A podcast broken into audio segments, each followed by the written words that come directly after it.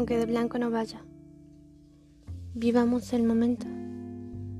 Fue lo último que me dijiste antes de poner el anillo en mi dedo, cuando por fin mi boca pronunció un sí. ¿Quién lo diría? Jamás había pensado en casarme, pero ese día, lo que comenzó como un juego de niños pasó a ser una fecha en el calendario, un secreto donde solo caben dos, un deseo inminente de vernos y un anillo hecho mano en nuestros dedos. Amor de dos, bajo aquel árbol donde dimos nuestro primer beso. Las hojas caen lentamente mientras te miro los ojos y pretendo hacerlo el resto de mi vida. Soñé con este momento mucho tiempo, pero jamás creí que fuera tan hermoso.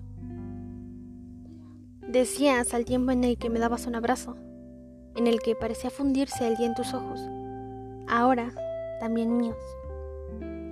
Mañana es la boda.